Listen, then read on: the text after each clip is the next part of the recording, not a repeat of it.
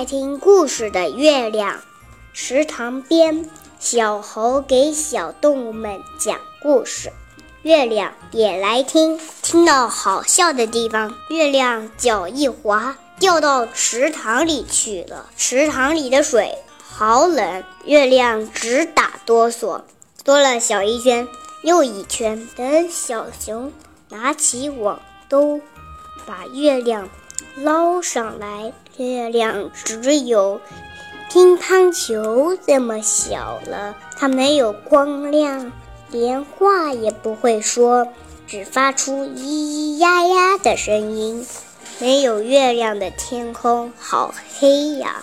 小猴看见月亮小小的样子，他说：“我来讲个故事给他听吧。”小猴讲起故事来。一个故事讲完，大家看见月亮像苹果一样大了呀！月亮长大了，还是要听着故事才能长大的。更多的小动物们知道了，都来给月亮讲故事。月亮听了很多故事以后，变得和从前一样有力气了。